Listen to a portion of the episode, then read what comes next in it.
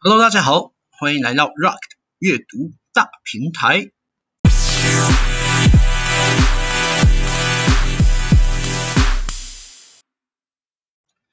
Hello，大家好，我是 Rock，一个厌世但不愤世的佛系后青春期少年，在这里和大家聊聊近期阅读到的书籍或文章，无论各种类型、艰涩与否，只要觉得有趣，都会试着与大家分享。那这次要跟大家分享的呢，是我一位好朋友的作品《后疫情时代消费者行为趋势》。这篇文章主要整理自调研公司 PwC Global 针对全球消费者所出版的 Global Consumer Insight Survey 2020。那它的调查研究对象呢，涵盖了二十九个国家。那在 COVID-19 爆发之前的受访对象有一万九千多人。那会凸显疫情前后消费行为的转变。在 COVID-19 爆发之后，还有四千四百四十七人的受访对象。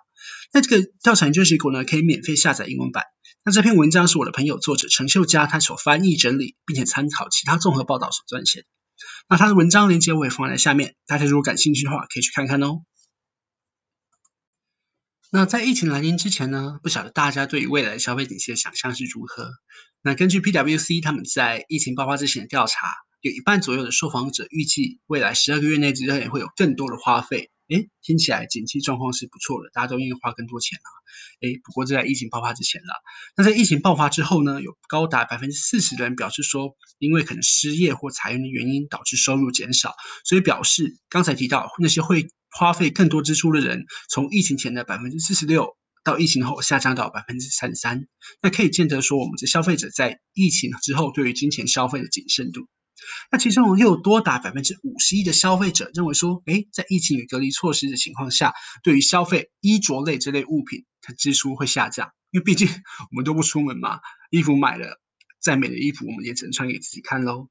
那另外在食品的部分，疫情之后呢，虽然外出消费食品类商品的频率降低了，诶，不过单次购买食品类商品的数量却增加了。那看起来是一个既是减少出门次数，也更重视消费 CP 值的一个产品的一个行为啦。那如果是非食品类的商品有什么呢？那大家其实就秉持能不出门就不出门的态度，渐渐都转为线上消费了。那除了消费行为，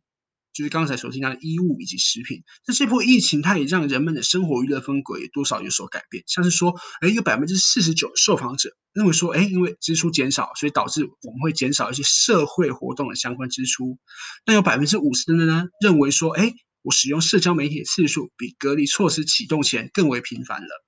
那更有百分之五十六的人认为说，哎，我看电视的次数比隔离措施启动前还多，哎，就想想其实也是想当然了嘛，因为其实你被关在家里，你除了用电脑，当然就是看电视，用一些社交媒体喽。也就是说呢，在收入减少的状况下，在家娱乐媒体支出反倒是有增加的趋势。那更有数据显示出，在 COVID-19 爆发之后，有百分之三十六的人在家务支出中，娱乐媒体的项目花费有所增加。那百分之二十六的人呢，在有关于家庭 DIY 以及家居改善、园艺家庭的支出增加。诶 IKEA 会不会在这里受到蛮多的一些优势哈？因此说，其实我们可以想见说，如果把相关企业、相关企业可以抓住此特点，刚才提到 IKEA 或特力屋之类的，能够设计产品，使得消费者在家或在家中附近或在家附近有绝佳体验的话，那可以想见说，哎，在短期之内确实应该会有巨大的优势哦。当然，这要还要结合刚才所提到，就是一些线上购物之类的内容。那谈到了居家消费嘛，我个人的经验其实就是像是用手机外送平台，像是熊猫、Uber Eats 之类的，而且不只是食物，其实我连一些生生活用品都会用，像是可能呃我要买菜、买牛奶之类的，甚至买洗衣精，临时有需要买，我也是会使用这些呃手机外送平台，而且他们其实彻底改变了我的消费习惯。那这点其实也在文中。的数据展露无遗啊，像是在中国和中东地区，有百分之百分之四十五有过手机购物的受访者来说，诶，即使在隔离措施取消，也就是可能无论是封城或者是呃一些集会游行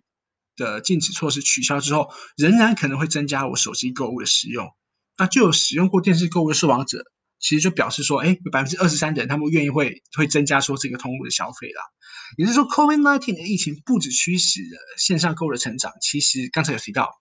也使得影音跟社群媒体平台的使用大幅增加。就这数据来看，有高达六成的受访者表示说，哎，在疫情之后也增加了影音跟社群媒体平台的使用。那语音、影音聊天的使用比重是最高的。那再来是通讯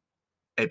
然后以及社群媒体。那更有嗯八到九成受访者表示说，哎，我未来应该也会维持这个使用频率，或者是更甚至更增加这样子。也就是说，在居家措施启动之后呢，线上购物的即时性以及便利性，促使了电商蓬勃发展。然而，出外消费对民众仍需一点信心跟时间，才能恢复跟疫情爆发以前的日常水准啦。也就是说，可能可见啊，我们网络购物在未来仍是一个重要的趋势。而且，专门追踪电子商务的 Grand View Research，它以每年负成长率二十二点七趴进行预测，全球线上市场到二零二七年的时候将达到九千七百五十亿美元，这是一个非常大的数字。那除了消费行为跟使用媒介之外呢，疫情爆发之后，研究也显示说，消费者他需要企业能够更提供所谓安全的客户体验。例如说，相关美国消费者在预订机票跟酒店时的第一考量是品牌信任，那包当中包括了对安全感跟清洁的保证，而并不是单纯所谓价格这些考量。那除了交通之外呢，人们对于居住环境中医疗保健的重视比例，它也相较于疫情前多达嗯更高的百分之三十，这是个非常高的数字。那特别对于西班牙跟瑞典受访者来说，这个现象是更加明显的。西班牙啊，好像是疫情就是最严重的地方哈，所以这些都在在显示当中，疫情危机之下，人们对于安全的考量是明显增加的。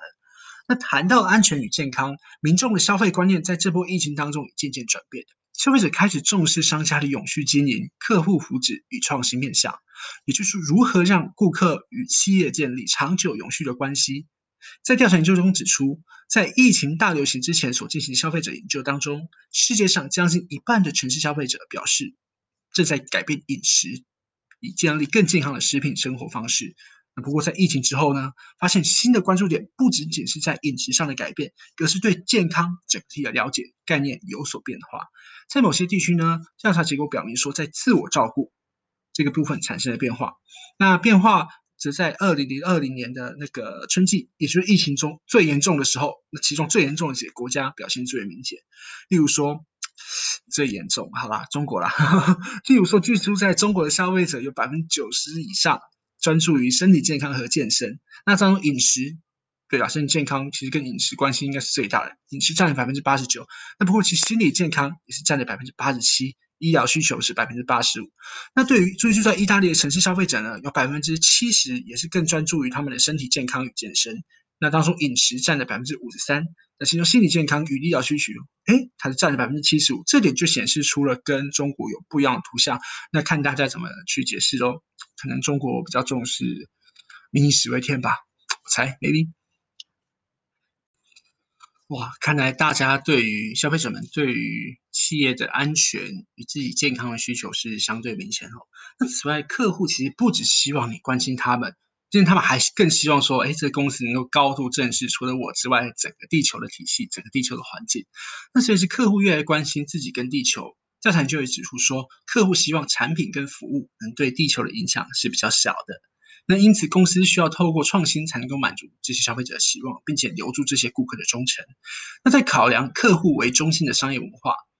调查研究会指出说，在短期之内，那些提供健康营养的产品和出售本地有机食品，注意是本地有机食品哦，那这将继续蓬勃发展。例如说，在荷兰的新创公司 Crisp，它的使命定位为消费者提供当地的时令产品。那仅提供 APP 方式来营运的超级市场，让消费者可以在线上购买到优质产品生产者所提供的食谱和食品本身的溯源保证。那为了改善根据你客户的福祉，培育创新文化，那这种呃公司这种在乎所谓可能包含碳足迹、包含呃企业社会责任的公司，或许是这份调查研究里面认为说，或许可以在未来足有足够发展潜力、足够成长契机的。呃，一些企业，那大家也可以参考一下喽。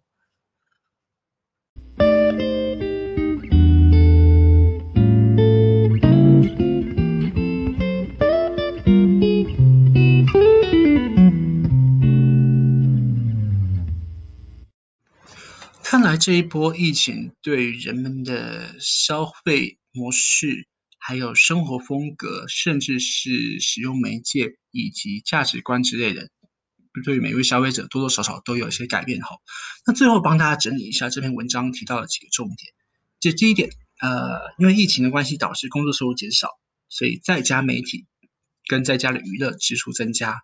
第二点就是减少外出时节冲入消费频率，那增加每次的购物量，比较追求 CP 值。你再来就是消费者更重视品牌信任，也包含对安全感还有对清洁的保证要求。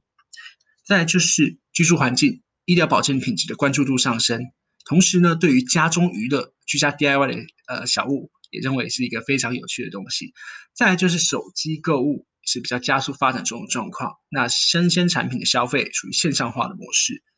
再来，社群媒体平台使用上升，虚拟通路整合的体验服务。最后，只是消费者重视永续经营、客户福祉与创新的部分。那在台湾防疫成绩优良的情况下，其实我们很难想象说海外疫情其实仍持续一个无情蔓延。那消费者其实因为疫情影响，确实影响了其态度跟行为。在 COVID-19 尚未有明确解决方案出来之前，嗯，疫苗吗？或许吧，疫苗可能已经。出来了，但我认为可能还要一点点时间吧，大家就再观察一下喽。除此之外，我们其实没有人可以确定说，到底说消费者的态消这些消费态度行为会延续多久啦。所以，不过透过这一份由 PwC 调查研究结果指出，企业能不能够在这波后疫情疫情时代下掌握下一波商机，其实就看企业能否做好这些准备来因应的。那就刚才所提到这些转变，企业是否有足够的能力、足够的想法、足够的远呃远见去预知呢？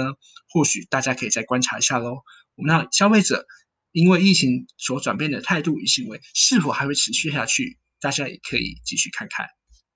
我是 Rock，如果对于内容有任何想法或都欢迎与我聊聊。那相信我们彼此有缘，我们下次见喽，拜拜。